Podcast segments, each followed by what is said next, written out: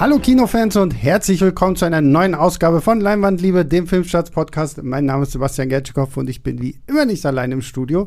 Mir gegenüber sitzt der gute Pascal. Hallo Pascal. Hallo. Und ich wette, Pascal hat einen äh, wunderbaren Fanclub schon irgendwo da draußen, der nur dahin schmilzt wenn Pascal sein Stümpchen hier klingen lässt, oder? ja, ich hoffe es. Steigt dir irgendwann der Fame zu Kopf? Ähm, noch nicht. Ich könnte noch ein bisschen mehr vertragen. Ja, ja, ne? Das ist das Blöde am Podcast. So, man hat noch nicht dein Gesicht gesehen. So deswegen. Ja, das stimmt. Das müssen wir irgendwie ändern. Genau, ja. Ab jetzt einfach immer ins Thumbnail vom Podcast halt so, so Pascals Gesicht, so wenn Pascal mit dabei ist. ähm, und Pascal hat heute mal jemanden mitgebracht. Also diesmal sind nicht mal äh, Mo, unsere liebe, gute, treue Seele dieses Podcasts oder ich dafür verantwortlich, sondern äh, Pascal hat jemanden mitgebracht, nämlich äh, Maxi Maximilian oder Max, wir haben uns jetzt auf Max geeinigt. Ne? Ich glaube, das kann ich mir leicht äh, merken. von Movie Break, richtig? Ja, genau. Hallo.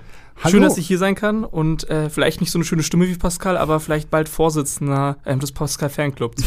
ja, auf jeden Fall. Also, ähm, ich, ich bin der erste Vorsitzende, dann bitte. okay. Aber ich mache die Fanseite. Ja, ja, unbedingt, okay, unbedingt. Ähm, ja, sag doch mal, Max, was ist denn dieses Movie Break? Ja, Movie Break ist eine Seite, eine Community- und Kritikenseite und wir, also bei uns kann man Filme bewerten, bei uns gibt's News zu aktuellen Filmen, bei uns gibt's Kritiken zu aktuellen Filmen, es gibt Specials, es gibt auch einen Podcast, also alles, was das Filmherz begehrt. Mhm, cool. Und wie findet man euch? Einfach moviebreak.de? Genau, moviebreak.de. Dann haben wir auch einen Podcast, den findet man auch auf Spotify. Auch einfach Moviebreak eintippen, dann, dann kommt der schon. Und auf äh, Twitter sind wir auch, wenn nicht so aktiv, aber da wird zumindest immer regelmäßig verlinkt, was gerade so mhm. passiert auf Moviebreak. Cool, cool. Und äh, wie bist du so zum Film gekommen, zu deiner Filmleidenschaft? Ja, ich glaube, das hat mit, mit, mit 13 und mit viel Blut angefangen. Oh, also ich glaube, ich habe irgendwie. Dann bist du ja heute im richtigen Podcast. Ja, ja, genau. Ich glaube, ich, ich, glaub, ich habe halt die DVD zu Scream gefunden oh. von meiner Mutter, habe ja. die mir geschnappt und mir angeschaut und dann wollte ich Horrorfilme gucken, habe meine Mutter immer angebettelt, dass sie mir irgendwelche Horrorfilme bei Video World ausleiht. Das gab's bei uns damals noch direkt an der, an der Ecke, war eine Minute fußläufig und ähm, Video World. Müssen wir für die jüngeren Zuhörer noch irgendwie erklären, was eigentlich Video World ist? Ich, ich glaube, das müssen wir tatsächlich, ja. Das ist das, äh, was es gab, bevor man, bevor es Netflix gab. So. da musste man noch aus seiner Wohnung rausgehen in einen Laden und da gab es dann ganz viele DVDs oder auch noch Videokassetten. Uh. Und da hat man sich das dann noch ausgeliehen. Und Spiele. Stimmt, Spiele hatten sie ja dann irgendwann ja. auch, ne? Ja. Total verrückt. Ja, schade, dass das so ein bisschen ausstirbt. Also ich habe das leider selber auch nicht mehr so richtig mitbekommen, diese Videothekenkultur. Mhm. Ähm, ich komme halt auch vom Land. Da gab es eine Videothek und da waren dann immer so fünf, sechs Filme zur Auswahl. äh, aber ich glaube, vielleicht verkläre ich das auch so ein bisschen romantisch, aber ich glaube, dass ich so. Hey, was, was, was wären wir ohne Videotheken ja. so. Also, wir hätten keinen Quentin Tarantino, wer weiß, was ich jemals getan hätte. Ja, ja, deswegen, also äh, ich finde das so ein bisschen schade, dass das ausstirbt und jetzt durch Netflix ersetzt wird, aber auch wenn ich selber nicht so richtig mitbekommen habe, ist immer ein schön, schöner Gedanke. Vor allen Dingen, vor allen Dingen, du läufst ja, glaube ich, mit, also ich, ich scrolle durch meine Watchlisten bei Disney Plus, Amazon Prime und Netflix länger, als ich durch so ein Video World früher gelaufen wäre, wo man dann guckt, so, oh, das sieht interessant aus. und allem, da hast du ja dann wenigstens immer noch so den Vorteil, dann gab es halt vielleicht irgendeinen netten Mitarbeiter, der meinte, ja, hier, der Film musste ja Super brutal. So, ja, genau. Ja. und ich glaube, bei den Videotheken damals hat man auch oft nach dem Cover entschieden, oder? Du, natürlich. Äh, ich meine, blöd gesagt, wenn ich irgendwie im Buchladen gehe, ich entscheide auch erstmal so, also das Cover muss mich anziehen so. Und mhm. dann, dann gucke ich so, worum geht's denn eigentlich? Und mhm. das soll man ja nicht, ne? Aber jeder tut's, oder? Ja, also, ja. Und jetzt auch aus der Perspektive von jemand, der damals ganz klein war, war das auch so stimmungstechnisch total beeindruckend, wenn du dich dann immer so um die Ecke geschlichen hast in dieser FSK 18 Abteilung, mhm. die auch so ein bisschen abgeschirmt sein musste und dann aufpassen musst, dass du nicht einen Schritt zu weit in die Pornoabteilung gehst, wo dann manchmal noch so eine Tür dazwischen war. Und, oder, äh, oder in so einen Vorhang oder so. Ja, ja, ja genau, genau. Und dann immer, Mama, was ist hinter dem Vorhang? Ja, genau. Mhm. Liebesfilme. Ja. ja. genau. Okay, das heißt, du hast eine äh, besondere Affinität zu, zu Horrorfilmen auch oder machst du jetzt keine großen Unterschiede? Also guckst du auch alles, so, so wie wir hier? Mhm. Ich würde schon sagen, dass ich alles gucke, aber natürlich gibt es Genres, die ich mehr mag und da gehört der Horrorfilm sicherlich dazu, ja. Mhm. Was ist so dein, dein Top-Horrorfilm so der letzten Jahre jetzt mal so? Mmh Midsommar. Also, also, also ja? wenn es jetzt um die letzten paar Jahre geht, Midsommar. Ansonsten bin ich großer Rob Zombie-Fan und da müsste ich natürlich Haus der Tausend Leichen ganz vorne mitnennen. Oh, okay. Genau, ja. ja, ja. Gute Wahl. Aber Midsommar finde ich spannend, weil ist tatsächlich nicht unbedingt so mein Film. Aber ich glaube, das liegt halt daran, dass ich Hereditary halt über alles liebe. Und mhm. Midsommar ist ja dann doch noch mal so ein noch mal was anderes so, ne? Ich meine, Horrorfilm bei schönstem Sonne Sonnenschein, so, ne? das muss man halt mhm. auch erstmal irgendwie hinkriegen. Aber finde ich beide absolut grandios. Ja, ja. Ich bin auch recht auf äh, Ari Asters dritten Film da gespannt. Ja, so. ja. Der, was vier Stunden geht ja. oder so. Ne? Also, anscheinend ja auch schwarz-weiß ist oder so. Ja, ja, also mhm, ähm, ja, cool, cool, cool. Ja, Rob Zombie, auch nicht schlecht. So. Ja. Gehört irgendwie zu den wenigen, die sein, sein, zumindest seinen ersten Halloween gar nicht mal so schlecht finden. Boah, der ist okay. Ich mag den auch, ja. Ich finde den irgendwie, ich mag den zweiten dann nicht mehr so der sehr. Der ist super. Der, der, war mir ein bisschen zu den zweiten finde ich noch besser. Aber ich muss, aber ich muss ihn noch mal gucken. Also es ist echt ja. schon so lange her. Ich, ich, ich zögere nur so ein bisschen, weil, weil wenn ich sowas anfange, dann will ich halt wirklich noch mal alles gucken und ich habe das jetzt äh, hier mit meinem Kollegen und Kumpel Yves haben wir letztes Jahr, ich glaube letztes Jahr haben wir immer so alle großen Horrorreihen eigentlich durchgeguckt. Also wir haben irgendwie mit äh, Nightmare on Elm Street angefangen, dann haben wir die ganze Freitag der 13. Filme geguckt. Ähm, Scream und äh, Halloween haben wir halt mhm. halt ausgelassen, weil ja, Halloween halt. Ne? Da sind halt so viele Dinger mit dabei, die irgendwie große Gurken sind, aber irgendwann muss ich mich da mal ransetzen und die nochmal irgendwie gucken.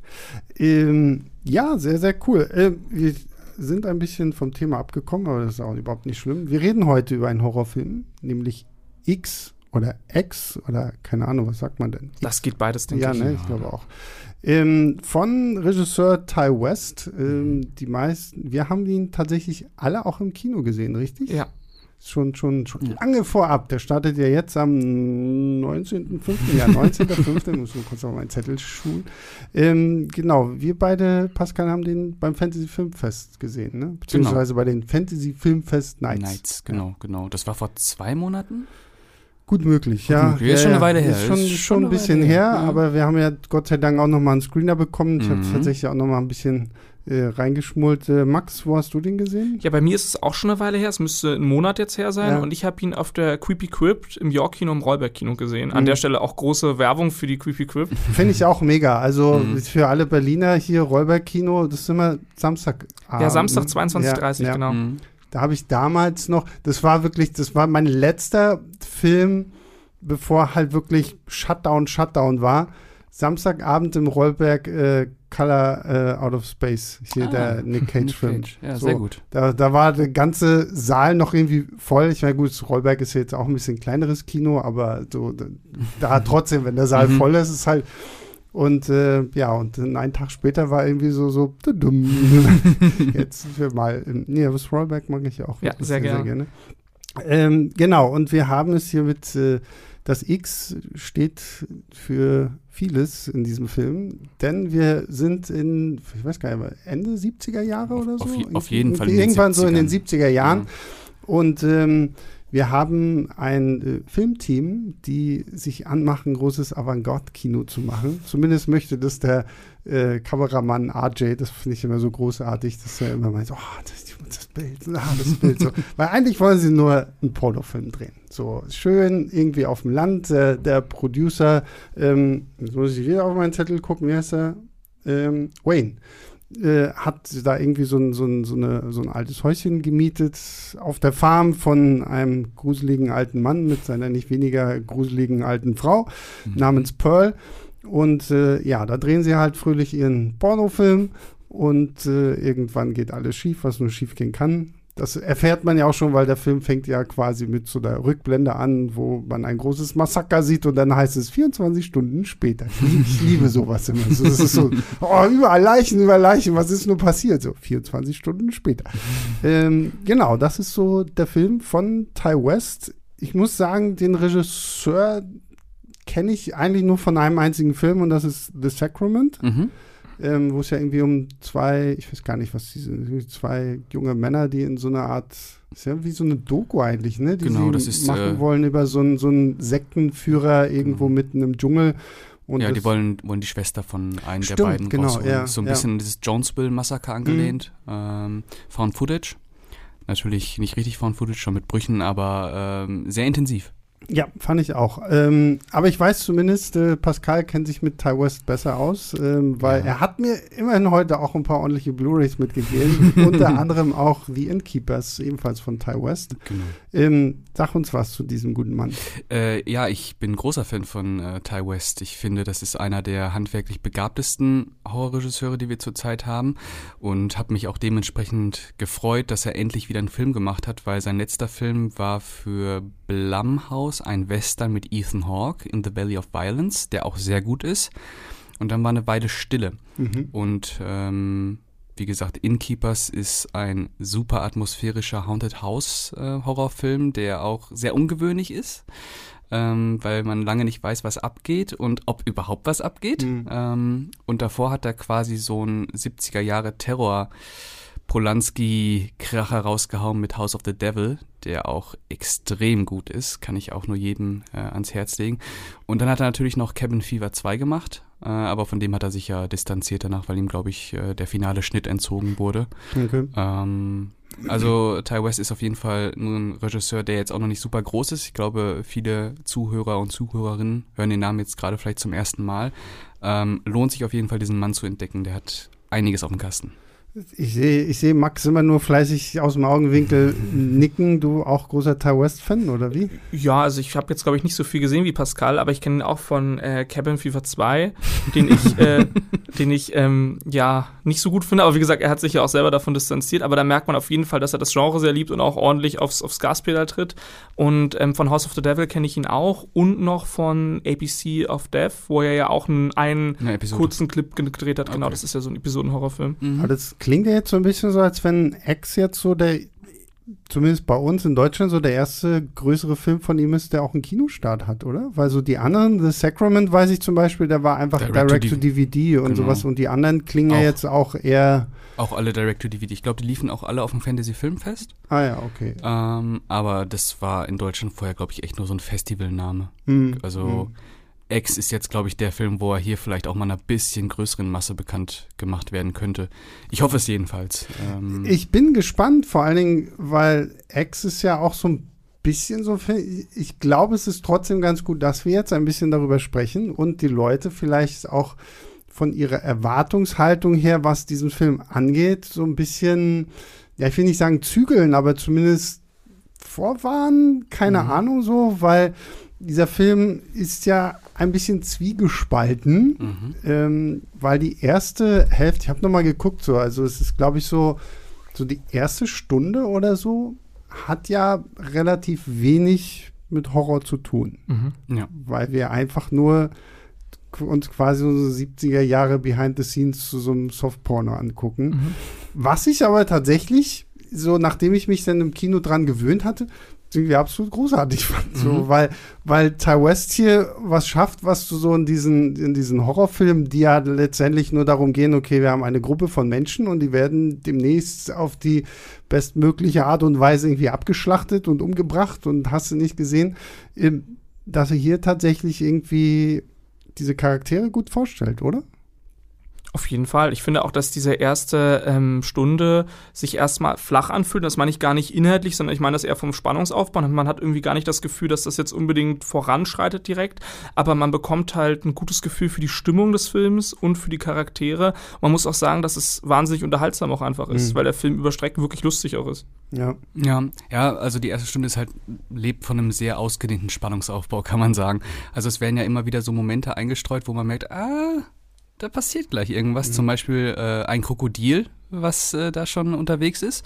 Ähm, und irgendwie die alten Leute sind halt auch irg irgendwie seltsam. Ähm, aber ich mochte das auch, weil der wirklich sehr charismatisch besetzt ist, äh, sehr spielfreudig und äh, ich glaube, dass Ty West auch großen Spaß daran hatte, dieses wie du eben schon gesagt hast, dieses Behind the Scenes, äh, Behind the Scenes von, äh, von einem Pornodreh halt mal so wirklich zu zeigen. Ähm, das hat schon Spaß gemacht, weil man sich auch an die äh, boah, Charaktere, jetzt geht's hier los, an die Charaktere gut binden kann. Mhm. Ja, vor allem, was ich halt so geil finde, ist halt so dieses, so dieser Spagat zwischen, wir machen Porno einfach, weil wir die Kohle haben wollen. Und dann, ich hatte es ja vorhin schon kurz angedeutet, haben wir halt diesen Kameramann, diesen RJ, der halt die ganze Zeit denkt, er macht da große Kunst und äh, will irgendwie an das Bild und ah, das, das Licht und ah, so, so nach dem Motto, der nächste Kubrick entsteht, nachdem er irgendwie so, so einen Pornofilm hier gedreht hat. Äh, was ja auch sehr treffend ist, weil in den 70er Jahren äh, hat man ja dann auch versucht, den Porno äh, zum Kunstgenre zu erheben. Und ich glaube, Goldie kann da auch ein bisschen was zu sagen mit Russ Meyer. Ja, stimmt. Also, also Ross Meyer ist auf jeden Fall ein Regisseur, der hier auch einigen ans Herz gelegt sei. Das ist eben auch jemand, der im Sexploitation-Kino halt äh, viel stattfand. Und der hat ähm, der hat selber mal über sich gesagt, dass er ein großartiger, großer Regisseur geworden wäre, hätte er nicht so eine große Vorliebe für große Brüste. und, das, und das trifft es eigentlich ganz gut, weil die Filme changieren irgendwo zwischen absolutem mhm. Trash und ähm, wirklich künstlerisch anspruchsvollen Werken. Und ja, also falls mal jemand was sehen will, kann ich auf jeden Fall Superwichsen empfehlen. ich kann die Satansweiber von Titzfield empfehlen und auch Eve and the Handyman. Das okay. sind alles Filme, die ich auf jeden Fall ans Herz legen kann. Toll. So, sowas hast du mir noch nie mitgebracht. Das Beim nächsten Mal. ja, genau. Wenn man nur so Horror wir nur so Horrorfilme mit. ähm, ja, ich, also das ist, wie gesagt, ich fand es äh, sehr, sehr charmant, wie mit diesem Thema umgegangen wird. Auch, dass es ja jetzt ich meine, gut, das, was die hier machen, ist letztendlich trotzdem einfach nur ja. billiger Pornofilm so. Mhm. Und, äh, ähm, aber halt wie hier dann auch so mit den Formaten gespielt wird, ne? So, weil wenn dann die Dreharbeiten stattfinden und wir das Schauspiel äh, erleben und so, dann gehen wir auch auf dieses 4 zu 3 Format mhm. runter von damals und ähm, kriegen so wunderbare Dialoge, die natürlich alle wahnsinnig viel Sinn ich bin ergeben. Der Klempner. Ja, genau. Also, ich muss ja mal ein Rohr verlegen. ähm, und äh, ich fand es halt tatsächlich auch sehr, sehr spannend, so wirklich auch so, wie, wie West hier mit diesen Frauenfiguren umgeht. Mhm. Ne? Also wir haben ja äh, hier Bobby Lynn, Brittany Snow, die ja so quasi das blonde Luder spielt mhm. irgendwie. Und wenn man sie dann immer so, so, so fernab von diesen Dreharbeiten hört, wenn sie dann erzählt, so, ah, eigentlich will sie doch nur ein Haus und ein Pool und so ihre Ruhe haben. Und während wir natürlich hier äh, Maxine, gespielt von Mia Goth, die halt sagt, so, okay, ich will Star werden mhm. und sowas alles. Und äh, furchtbar spannend fand ich dann zum Beispiel auch die Jenna Ortega, die diese Lorraine, Lorraine? Ja, Lorraine, mhm. Lorraine spielt, mhm. die eigentlich die, die Freundin von dem Kameramann ist und wirklich nur so für, für, für den Sound eigentlich zuständig ist. Ja, dann auch immer sehr äh, offensichtlich dieses Kreuz an der Kette mhm. trägt und so, so als so ein bisschen das brave Mädchen dargestellt wird. Und dann gibt es ja auch so diese Diskussion, so, ah, das, was ihr macht hier, ist Schmutz. Und mhm. äh, dann aber auf einmal, oh, sie hat doch Interesse daran. Ja. Und äh, das, ist, das ist ja dann auch immer noch mal so eine, so eine spannende Thematik, die da mit reinkommt, so, so, weil der RJ kommt ja damit gar nicht klar, so, ne, so, ist, wüsste auch nicht, ob ich damit klarkommen würde, mit einer Pornodarstellerin irgendwie zusammen zu sein. So, ne? Weil wo, wo hört das Körperliche auf, wo fangen ja. Gefühle an und so. Zumindest eine, eine, schöne Debatte, die da halt auch nochmal irgendwo mit Auf eingestreut wird. Also auch diese Neugierde darauf, äh, einen Pornofilm zu drehen und der RJ ist ja auch jemand, der nimmt, ja, es ist nur ein Film. Mhm. Also wenn meine Freundin das machen würde, fände ich gar nicht schlimm. Das ist mhm. schon vollkommen. Und dann will sie ja und dann zerbricht die Beziehung ja quasi mhm. kurzzeitig daran. Und was heißt kurzzeitig? Äh, die haben dann Stress, würde ich sagen. Mhm. Ähm, ist kein Spoiler. ähm, und es ist ein interessanter Punkt, äh, wie du auch schon angesprochen hast. Allgemein Sexualität in dem Film, auch außerhalb äh, des, äh, des Pornodrehs, ist ja auch ein großes Thema des Films. Und mhm. Äh, das macht ihn dann auch zu was Besonderem. Mhm was ja auch interessant ist, weil das ja eh auch, wenn wir wieder auf die 70er Jahre zurückgehen, eh ein Thema im, im Slasher-Film oder im Horrorfilm generell war, dass man irgendwie sagt, okay, da gibt es irgendwie die Jugendlichen, die irgendwie viel mit Sex zu tun haben und dann gibt es irgendwie diesen Täter, der sie fast dafür bestraft irgendwie. Also da hatte der Slasher-Film irgendwie auch immer so einen sehr konservativen Anstrich, sag ich mal. Mhm. Das finde ich schon sehr interessant, dass der Film das bricht, weil er das auch wirklich als, als Thema nimmt und ausstellt, wirklich als Thema. Ja, mhm. es ja. ist, äh, genau, der äh, kehrt das Slasher-Thema eigentlich um. Ja. Ähm, aber mehr sage ich an dieser Stelle dazu jetzt nicht. Äh, aber man muss auch ein bisschen berücksichtigen, dass X halt vor dem Hintergrund von einer sexuellen Revolution in Amerika spielt. Also Deep Throat war der erfolgreichste Film äh, der 70er gefühlt und äh, das fließt natürlich alles damit ein, neues Bewusstsein für Sexualität und äh, das macht den auch nochmal auf einer zweiten Ebene sehr interessant. Mhm, ja, ja. Und wir haben ja in diesem Film dann auch noch Sexszenen, die wir nicht gebraucht hätten in unserem Leben. Ach, ich habe die gebraucht.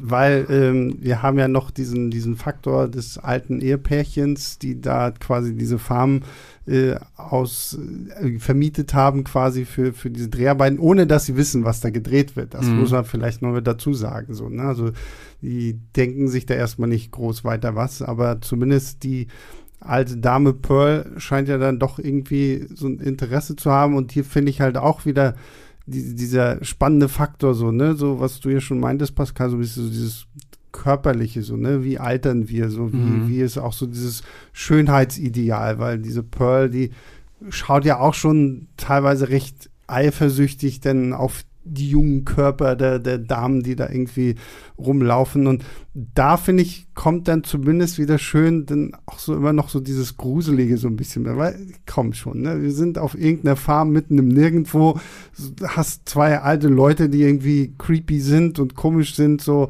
da, da brodelt halt was. Und das finde ich halt auch cool, dass wir so die ganze Zeit eigentlich diesen, ja, dieses ich weiß nicht, diese Mischung aus Drama und Komödie so ein bisschen haben, aber wo dann so unterschwellig schon immer so ein bisschen weißt, so, was passiert, wann passiert, wann passiert, wann geht's los? Ja. das fand ich echt gut. Ja, und ähm, wie auch bei vielen Horrorfilmen, aber hier nochmal extremer zum Thema gemacht, liegt natürlich auch Gewalt und Lust ganz nah beieinander. Mhm. Und äh, wie gesagt, das macht, der, das macht den Film außergewöhnlich, weil ich das so in dieser Form noch nicht gesehen habe, wie er halt äh, auch mit Sex im hohen Alter umgeht. Weil mhm. ich glaube, wir sind, äh, oder die meisten Menschen gehen ja auch so davon aus, ja, meine Oma und mein Opa, die haben keinen Sex mehr. Da ist nichts mehr los. Äh, und äh, deswegen fand ich den dann auch in vielen Szenen überraschend sehnsuchtsvoll und auch zärtlich. Mhm. Und das hat Ty West eigentlich immer. Okay. Ja gut, dafür kenne ich ihn leider nicht äh, gut genug, aber ähm, ja, wie gesagt, es gibt halt so eine Szene, die, die mhm. wird sehr ausgekostet. Ähm, zwar irgendwie auch auf eine sehr eine komödiantische Art und Weise und das, das mag ich bei diesem Film so, selbst wenn wir dann irgendwann übergehen zu diesen ganzen Kills und so, so die, diese gewisse Prise Humor, mhm. die aber auch nie irgendwie jetzt abfällig wird oder so, behält er sich bei so und geht dann halt auch trotzdem so thematisch und immer noch so, bleibt er sich auch treu mit dem, was er angefangen hat. So, ne? Und das ist halt gerade in dieser Pearl, in dieser Figur, wirklich sehr, sehr interessant eigentlich.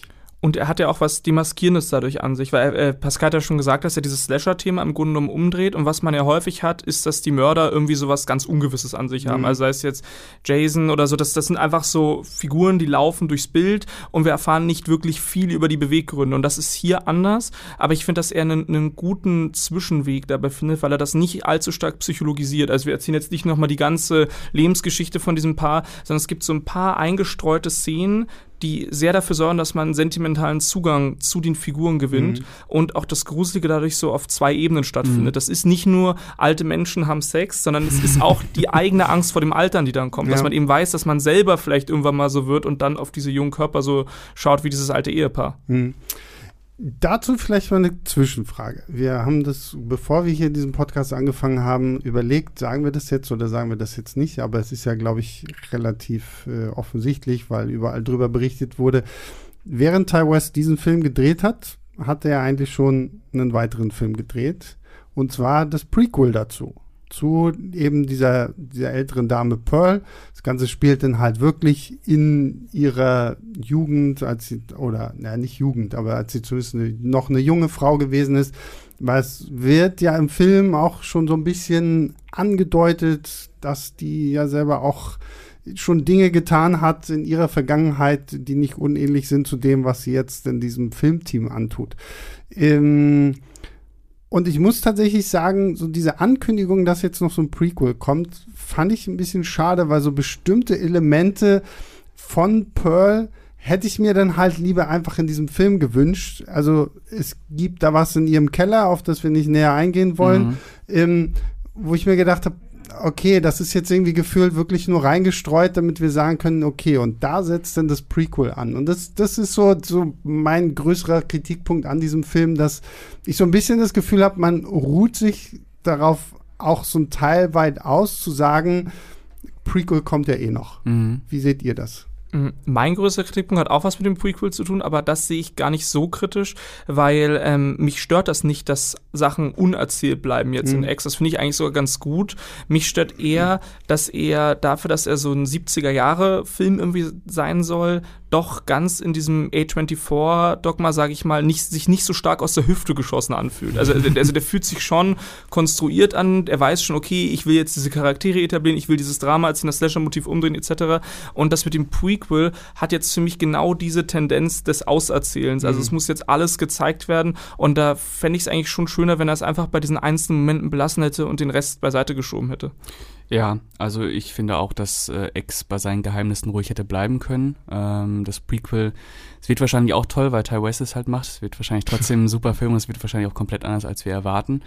Ähm, was mich auch eher gestört hat, wie bei, äh, wie Goldi gerade schon gesagt hat, wenn ich den 70 Du musst vielleicht kurz sagen Max, weil wir ah, haben jetzt sorry, als, sorry, sorry, jetzt sorry. als Goldi irgendwie sorry, vorgestellt. Max, Max, Max. Jetzt ist mein Spitzname auch raus. Ja, genau. Ja, also, gut. Spitzname ist Goldi, sorry. Ich habe ihn, glaube ich, noch nie Max genannt. Max. ähm, was Max eben schon gesagt hat, ist, wenn ich äh, mir diese Retro-Horrorfilme angucken, die auf 70er Jahre machen, aber dann sehe, dass jemand so ein großes handwerkliches Vermögen hat, ähm, beißt sich das bei mir immer so ein bisschen und Ex hat wirkt immer so ein bisschen ich mache jetzt einen schmuddeligen Film aber bin dann trotzdem doch sehr akademisch mhm, wie ich daran ja. gehe mhm. und äh, das hat sich bei mir so ein bisschen negativ niedergeschlagen nicht dass ich mir der Film dadurch nicht gefallen hätte aber ähm, ja da ist so ein bisschen so ein Widerstreit äh, in mir aufge aufgekommen, weil ich finde, dass Ty West halt einfach zu gut ist, um so einen äh, 70er-Jahre-Horrorfilm zu machen, der sich auch anfühlt wie ein 70er-Jahre-Horrorfilm. Mhm. Weil einfach diese Unbeholfenheit ein bisschen verloren geht, die da ja auch immer so ein bisschen versucht wird, heraufzubeschwören. Mhm. Naja, ich bin auf jeden Fall gespannt, wie dieses Prequel dann aussehen wird. Ich meine, eine gute Geschichte kann man da sicherlich trotzdem erzählen, aber hat so ein bisschen schon das Gefühl, so, okay, jetzt verfranchise doch nicht jeden Mist. Irgendwie ja. so, ist das ne? erste Franchise von A24. Naja, gut, ja. aber so, so, so, geht's los. Ich so geht's los, so ja, geht's ja. los. Der Tag muss kommen. Und dann, und dann. Und dann kommen die Superhelden. Genau. Dann, und dann, keine Ahnung, kommt noch. Mit Sommer 2. Mit Sommer 2 und Hereditary 2. So, jetzt erst recht. Ja. ähm, ja, äh, wie gesagt, das, worüber wir jetzt so gesprochen haben, ist so thematisch die erste Hälfte, so die erste Stunde des Films. Aber man weiß ja schon quasi durch den Anfang des Films, das ist ja hier 24 Stunden vorher, da kommt ja noch eine ganze Menge. Und äh, irgendwann geht die große Blutorgie denn auch so richtig los. Und äh, ja, wie, wie hat weil ich ja weiß, dass ihr jetzt beide auch große Horrorfans seid. Wie hat euch das so zugesagt? Als Slasher-Fans, als Horrorfans? Ja, ich fand's super. Also ich muss sagen, da sind wirklich richtig coole Kills dabei und ähm, auch in einem angenehmen Abstand, finde ich. Also mhm. es fühlt sich jetzt auch nicht an, als ob, das, als ob der jetzt irgendwie vor sich hin plätschert und dann irgendwie alles in die letzten 20 Minuten drückt, sondern ich fand schon, dass er das aufbaut und da eine gute, ja, eine gute Reihenfolge auch von den Kills hat. Ja, also die sind handwerklich natürlich sehr gut gemacht. Äh, es wirkt ein bisschen wie Genre Best-of. Mhm. Äh, wir machen das jetzt mal so, wir machen das jetzt mal so, wir machen das jetzt mal so. Äh, aber es ist sehr gut inszeniert und was Max halt gerade gesagt hat, dass die wirklich auch einen guten Abstand haben. Dazu kann ich kurz was sagen. Ich habe nämlich gestern Abend Freitag der 13. Teil 2 geguckt. Oh, cool. und da ist es ja auch so, dass erstmal eine ganze Weile niemand stirbt und dann am Ende hat der Regisseur gemerkt, oh, wir haben noch ganz schön viele Leute da, die müssen jetzt mal ganz schnell alle weg. Mhm. Und ähm, bei X ist es halt wirklich so, du hast einen, immer einen schönen Abstand und die Kills sind schön aufgebaut. Mhm. Also dazwischen wird halt auch immer noch mal Zeit genommen ähm, für das alte Ehepaar und äh, das hat mir schon gut gefallen von der Struktur. Mhm. Ja, vor allem, ich glaube, das ist, ist auch das Positive an diesem einstündigen Aufbau, dass du halt diese, diese Charaktere sind dir zu diesem Zeitpunkt halt nicht egal. So, so wenn du jetzt sowas sagst wie Freitag der 13., diese ganzen Figuren durchs ganze Franchise könnten mir alle nicht egaler sein. So, du wartest ja gefühlt nur drauf, so, okay, wann kommt jetzt der nächste krasse Kill und mhm. wann gehen die tot? Und hier hast du ja wirklich du kennst ja diese Figuren, du, du leidest ja auch irgendwo auf gewisse Art und Weise mit dem mit, weil du auch so ein bisschen ihre Träume kennst und ihre Zukunftspläne und sowas alles und dann siehst du sie halt auf die blutigste, ja. brutalste Art und Weise irgendwie den Bach runtergehen und da gebe ich euch beiden auch recht, so, so, so. Das, das Pacing ist perfekt. Mhm. Also es ist jetzt nicht so, wie man es halt hat, so ist okay, jetzt einer nach dem anderen sofort weg. Auch die Reihenfolge, wie, wie Goldi ja schon meinte. ähm, oh Gott, das etabliert sich überall. Ja, na klar. ähm, äh, funktioniert halt auch wirklich gut, so, auch so von, von der Struktur, wie wer umgebracht wird und dass nicht jeder sofort gleich eiskalt irgendwie umgebracht wird und ähm, da muss man ja auch äh, Hut ab wieder an das ähm, äh, Production Design Team und sowas alles so. Also die, die, die ganzen Kills sind halt auch wirklich schön handgemacht und, und schön saftig. Schön saftig mhm. und auch wirklich was für, für den geneigten Horrorfan, der auch gerne mal ein bisschen blutiger mag. Mhm. So, ne? also, und ich fand schön, dass das Krokodil tatsächlich nochmal wieder kommt. ja, das war super. Das hat mich auch. Ich, ich weiß, Christoph hat es, glaube ich, auch in seiner Kritik irgendwie geschrieben, so wie, wie, wie krass es sein kann, dass man in so einem ähm, so, so, so einem Horror-Slasher es irgendwie trotzdem noch schafft, so, so, so, so eine Monster-Variante mhm. irgendwie mit reinzubringen, die so ein bisschen wieder weiß. Gerade diese erste Szene hat ja so dieses der weiße Hai-Feeling. Mhm. So eine Person geht schwimmen und dann siehst du das Krokodil und, ah, und dann ist es so ein bisschen wie äh, Chekhovs Gun, so, so, okay, irgendwann muss dieses Krokodil noch, hast du mir dieses Krokodil gezeigt, es muss noch mal ja, zum Du hast es mir versprochen. Ja, genau. So. ja, ist so, so, ne? Und mhm. ähm, fand ich äh, da wirklich äh, sehr schön so. Du sagst zwar richtig, Pascal, ist so ein bisschen wie so ein Best-of von mhm. Slasher-Kills ist, aber ich fand super. Ich ja, hab's auch gebraucht, glaube ja, ich. Ja, ne? ist, ist, auch gar nicht so negativ gemeint. Nee, äh, nee. Weil die sind halt auch super inszeniert ja. und es wirkt nicht einfach so runtergekurbelt. Und gerade so nach dieser ein Stunde, ähm, die man jetzt mit diesen Leuten, ist es auch so, wie du schon meintest, so, so, so okay, das, das habe ich zu. Weil ich zwischendurch saß ich in diesem äh, im Kino auch so, so hm, kommt jetzt noch was? Kommt jetzt noch was? Weil du hast ja am Anfang, also diese Krokodilszene, dann, dann gibt es ja noch mal einmal diese sehr, sehr unangenehme Szene zwischen der jungen Maxine und der alten Pearl, die da irgendwie mhm. zusammen Limonade trinken mhm. und so, so, wo du ja auch schon denkst, so, wow, und vor allem, wo auch ja sehr schön irgendwie du so ein bisschen so eine fal falsche Fährte gelockt wirst, so, weil du dann denkst, ihr Mann ist irgendwie mhm. vielleicht eher der, der böse sein könnte, oder es ist dann doch sie. Und mhm. da, das finde ich auch so, so, eine schöne Szene einfach normal, wo du dann da sitzt so, hm, okay. ja, da kriegt der Film auf einmal so eine, so eine Kammerspielartige mhm. Spannung, ne? Ja, ja. Und ähm, ja, also von daher muss wirklich sagen, der hat echt Spaß gemacht irgendwie. So, ja. Und ist aber halt, deswegen haben wir jetzt, glaube ich, auch noch mal ein bisschen ausführlicher darüber gesprochen. Ich hätte sogar noch einen Punkt. Oh, na dann. Ein Kritikpunkt. Oh. Ich glaube, was? Max kann mir zustimmen. Ja, ich weiß nicht, bei dir vielleicht auch. Ähm, ich fand es ein bisschen schade, dass der zwar bei der Gewalt wirklich dann am Ende auch aufs Ganze geht, aber ähm, ein bisschen zu brav ist, was den Sex angeht weil äh, damit brüstet er sich ja auch mit dem Thema. Also ist ja, ja wirklich äh, genau.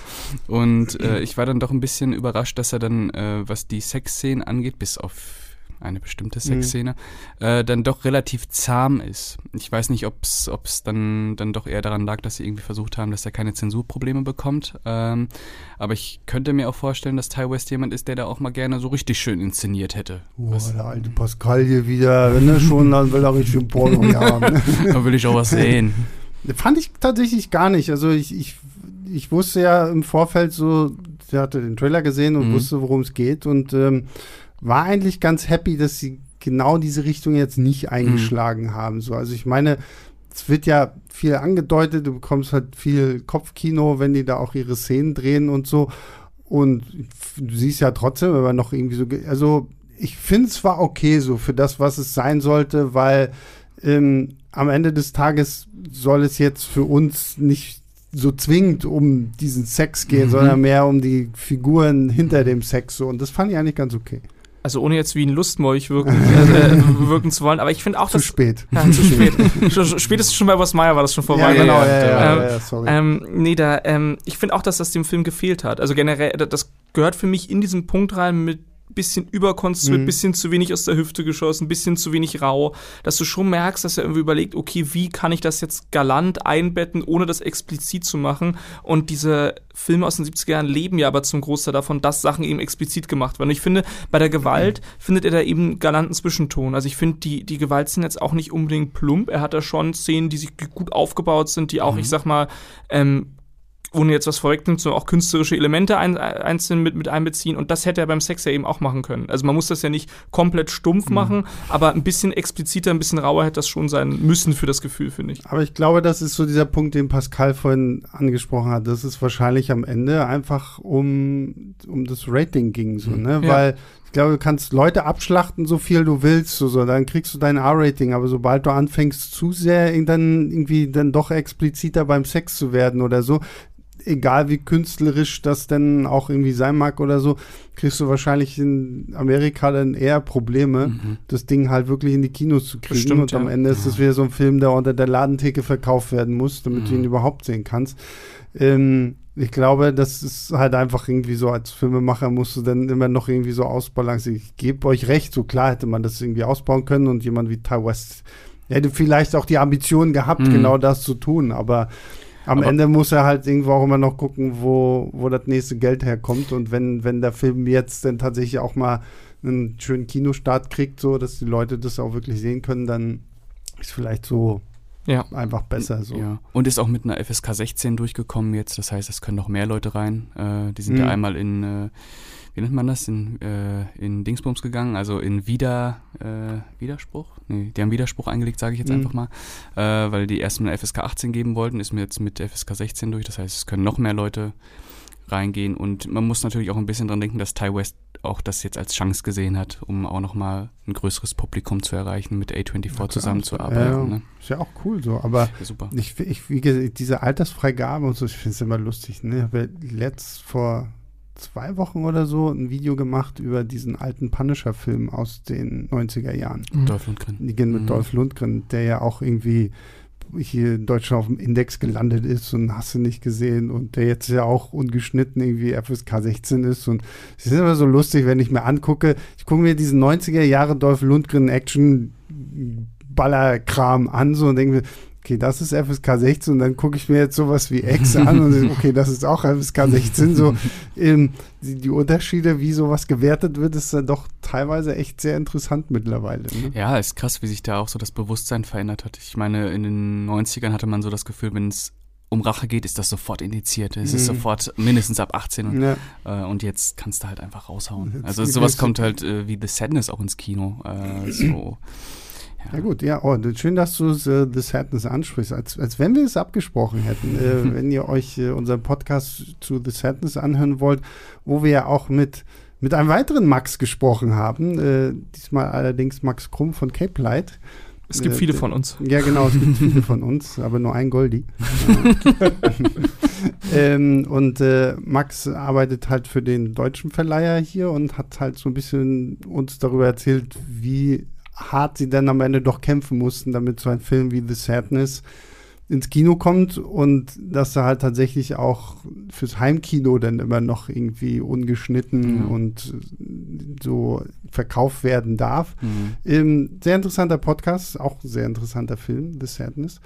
Ähm, ja, und damit sind wir eigentlich durch. Bevor wir aufhören, gibt es bei uns immer noch so eine kleine Fazitrunde, wo du den Film bewertest von 1 bis 5 Sternen und halt, wie gesagt, kurz in einem Satz nochmal zusammengefasst.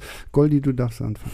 Ja, ich würde ihm äh, drei von fünf Sternen geben. Ich fand, dass das eine coole Nummer war. Ich find's auch, bin auch froh, dass Ty West ein größeres Publikum findet und dass er auch, finde ich, das A24-Repertoire gut erweitert, weil das passt schon in den Grundtenor, ist aber schon nochmal, geht nochmal in eine andere Richtung und ist auch dafür dann deutlich weniger artsy und das, da bin ich schon dankbar für. Ich finde nur, dass es ihm, und ich finde auch cool, dass er dieses Slasher-Motiv umdreht. Ich finde nur, dass er ein bisschen zu verkopft ist und ein bisschen zu wenig rau ist und dann hätten vielleicht auch zehn Minuten weniger es auch getan und dafür mir aus der Hüfte geschossen, wie ich schon fünfmal gesagt habe heute. äh, ja, kann ich äh, mich anschließen. Ich würde zwar dreieinhalb von fünf geben. Ist ein sehr guter Horrorfilm von einem handwerklich sehr begabten Regisseur. Das merkt man hier in jeder Szene. Ähm, mir hat auch so ein bisschen die, die Rohheit gefehlt, äh, würde ich sagen. Aber ähm, kann ich nur empfehlen. Ist nicht das Horrormeisterwerk des Jahres, aber ist auf jeden Fall ein sehr guter Horrorfilm, der sich auch im Kino auf jeden Fall lohnt. Hm.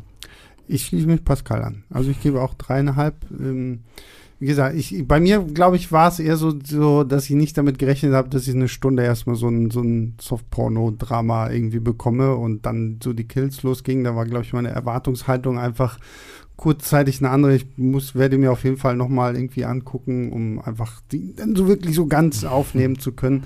Ähm, aber es ist auf jeden Fall ein unterhaltsamer ähm, äh, Horrorfilm, der irgendwie auch gerade so zum Wetter passt. So, dass, Ja. also, es ist draußen warm, so hier ist schöner äh, Horrorfilm im Sommer, ein bisschen Sex und ein bisschen Kills und so.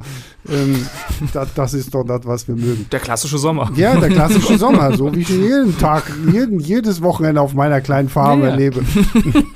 ähm, so, aber wenn ich euch jetzt schon hier habe, hier die, die großen Horrorexperten, ähm, was ist denn so einer der Horrorfilme, auf den ihr euch dieses Jahr vielleicht noch irgendwie so freut? So, gibt's da irgendwie was? Oder ist da jetzt irgendwie was so, oder vielleicht nicht dieses Jahr, aber allgemein irgendwie so ein Horrorfilm, auf den ihr hinarbeitet? Ich will einfach nur, dass äh, Pascal ähm, David Kronberg erwähnt. Ach so, mhm. äh, also äh, natürlich David Cronenberg, äh, Crimes of the Future, der jetzt in Cannes seine äh, Genau, Premiere ja. feiert äh, in wenigen Tagen und äh, der Trailer ist ja schon mal absolut bombastisch. Trailer ist großartig, ja. Ähm, und nach den ersten Vorführungen gab es ja schon, äh, was weiß ich, was die Leute da alles für Panikattacken und Ja, sonst ja. was hatten. Ähm, es wird am Ende natürlich nicht so sein, aber es ist schön, dass David Cronenberg jetzt mal wieder zurück zu seinem Body-Horror geht, nachdem er Mhm. Mit seinen letzten Filmen ja einen Ausflug eher in andere Regionen gemacht hat, die natürlich auch alle großartig sind, weil David Cronenberg ist absolut grandios und ähm, auf den freue ich mich natürlich super. Hat jetzt auch einen Kinostart am 3.11. Ah, geil. Genau, Okay, sehr äh, schön. habe ich eine News bei Filmstarts drüber geschrieben, kann man gerne lesen. Ähm, und worauf ich mich jetzt vielleicht noch mal ein bisschen mainstreamiger freue, ist äh, Scream 6. Nachdem Scream 5 mir wirklich Ja. gut gefallen hat, ähm, habe ich äh, Lust auf Scream 6. Kommt natürlich erst nächstes Jahr, aber da bin ich auch dabei. Mhm, da bin ich auch echt gespannt, so Mhm. wie, wie ich, ich habe halt bei, bei den Scream-Sachen habe ich jetzt so ein bisschen Angst, weil dieses, dieses Scream 6 kommt jetzt halt so wahnsinnig schnell nach Scream 5, weil äh, wo ich mir denke, macht's halt wirklich dann wenigstens Das bitte irgendwie was. ordentlich so. Das ne? also, so, ich will nicht, dass, weil die Scream-Reihe ist so eine der wenigen, wo ich sage, da gefällt mir wirklich jeder Film. Ja, Und ich will jetzt nicht, dass so auf einmal irgendwie die erste Gurke reinkommt, so weil es jetzt dann plötzlich schnell, schnell gehen muss, weil, oh, lass uns noch mehr zu Ghostface machen oder so. das glaube ich aber nicht. Also die haben wirklich so viel äh, Feingefühl Hm. äh, bewiesen im fünften Teil. Ich glaube, das wird was. Hast du noch irgendwas? Ja, ich würde gerne eher allgemein sprechen. Ich finde gut, dass der Slasher-Film zurück ist. Also ich finde Ja. irgendwie gut, sowohl jetzt mit Scream 5 als auch mit X, dass das wieder ein, scheinbar ein Ding wird, was irgendwie zu großen, hoffentlich jetzt bei X auch, zu großen Kinoerfolgen taugt, weil das schon ein Horror-Subgenre war, was ich sehr, sehr gerne habe und was ich auch vermisst habe durchaus teilweise. Mhm. Ja, vor allem jetzt gab es doch auch, war das auf Netflix, dieser Texas Chainsaw Massacre? Der ist auch cool. Der, der hatte ziemlich geile Kills, so. Mhm. also Ja. da hat man echt so auch wieder so, so wie ich denke, ach ja, gut, es geht auch mal simpel und einfach so. Ja. Wie steht ihr eigentlich zu den neuen Halloween-Filmen? Da kommt ja jetzt auch dieses Jahr der, der Stimmt, natürlich. äh, Halloween Ends, Ends, der, ja. der letzte Teil dieser neuen Trilogie. Soll ich es? Gerne. Äh, ich habe meinen Frieden mit denen jetzt endlich geschlossen. Ich habe Oh, nämlich Okay. äh, mit meiner Freundin nochmal die komplette Halloween-Reihe geguckt kürzlich. Ähm, und den ersten Halloween von 2018, also die, erste Fortsetzung quasi. Mhm. Ähm, da war ich immer so ein bisschen, ja, der ist schon okay, aber so Danke, danke, ja, war immer so meins. äh, aber so richtig knallt er auch nicht. Und jetzt habe ich den nochmal gesehen und äh, finde den dann doch interessanter, als ich es eigentlich gedacht hätte. Das gleiche gilt auch für Halloween Kills? Kills, Kills, ja. ja.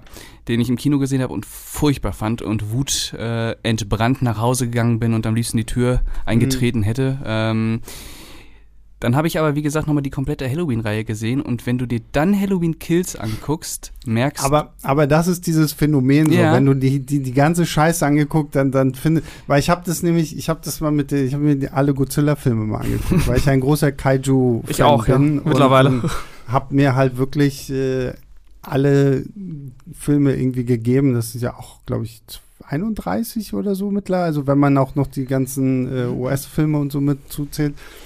Und ich habe so das Gefühl, zumindest bei uns äh, so, oder so in meinem Freundeskreis, ich bin der Einzige, der ähm, Godzilla ähm, King of the Monsters, also dem zweiten, Mhm.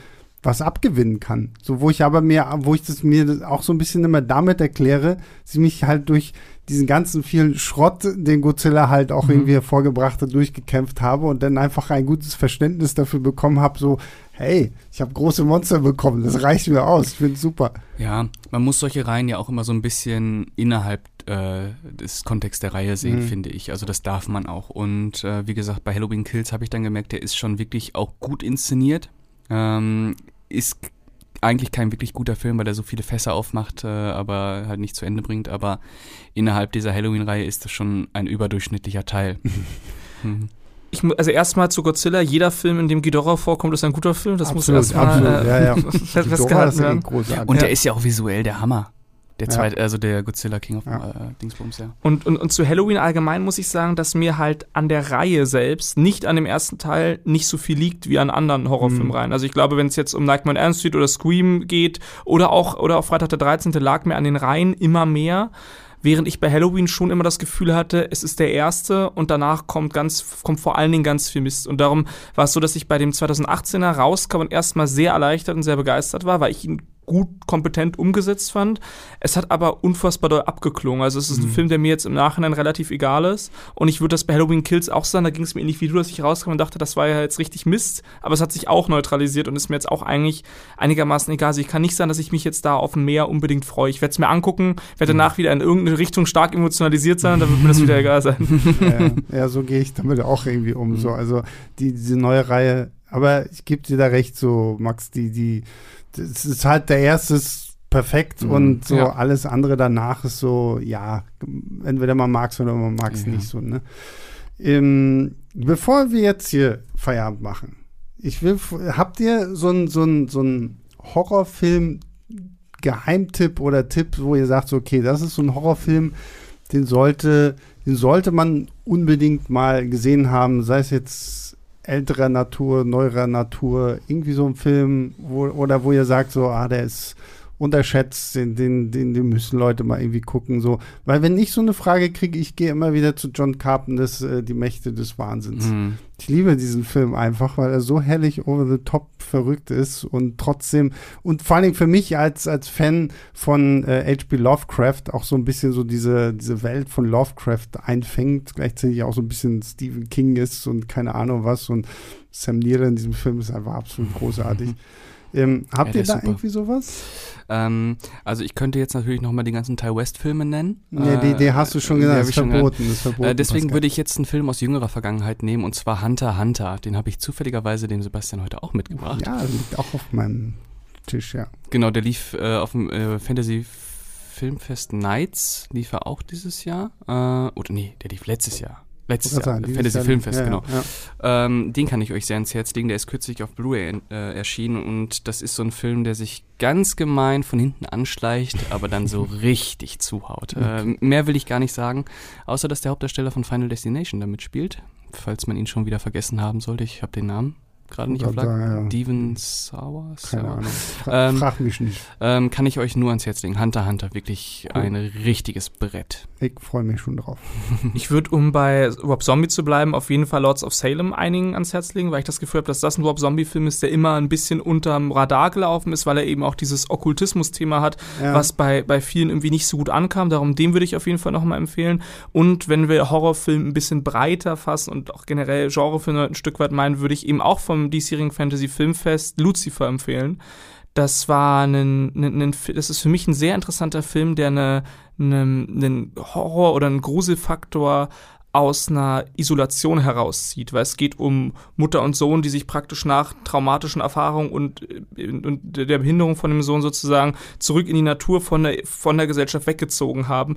Und der Film zeigt relativ gut, was dann mit Form passiert, die man sonst sozial auslebt. Also zum Beispiel mhm. Sexualität oder normaler sprachlicher Umgang, wie das sozusagen verkümmert und sich in pervertierten Arten sozusagen seinen Bahn sucht. Das und darum der mit Franz Rogowski. Ne? Genau, ja. Mhm. Und darum den kann ich auch auf jeden Fall sehr empfehlen. Ja, nice. Ja, cool. Dann habt ihr heute die volle Dröhnung Horror-Tipps hier bekommen. Finde ich sehr, sehr cool. Ja, dann an dieser Stelle Max, vielen lieben Dank, dass du heute hier warst. Danke, dass ich hier sein durfte. Äh, äh, immer wieder gerne. Also wenn wir mal wieder irgendwie einen gutes Thema haben oder so. Sagt Bescheid. So, genau, wir, wir, geben Pascal Bescheid. Mhm, sehr gut. äh, Pascal, dir vielen lieben Dank, dass du heute hier warst. Sehr gerne. Ähm, und wir sehen uns ja auch nächste Woche schon, also wir hören uns zumindest mit Pascal nächste Woche schon mhm. wieder. Wir zeichnen das diese Woche aber schon auf, mhm. denn äh, wir haben Top Gun 2 geguckt. Oh ja. Und äh, da müssen wir natürlich auch noch drüber sprechen. Da ist dann auch noch der gute äh, Markus mit dabei. Mhm. Und dann äh, lassen wir mal ein bisschen die Adrenalin-Junkies hier rauskommen. Ähm, mit viel Bum-Bum und Knall und Peng und ganz, ganz toll. Mhm. Ähm, genau, das erwartet euch nächste Woche. Ähm, und ja, unser größter Dank geht natürlich an allen da draußen, die uns Woche für Woche zuhören. Bewertet uns bei Spotify, Apple Podcast App oder auch immer. So, ihr könnt uns auch eine Mail schreiben an leinwandliebertfilmstarts.de. Ähm, da für Lob, Kritik, Anmerkungen, Horror-Tipps oder Horror-Fails sind wir auch immer gerne zu haben. Schickt uns die dahin. Und ansonsten hören wir uns nächste Woche wieder, dann eben mit Top Gun 2. Yay! Und äh, bis dahin macht's gut. Ciao, ciao.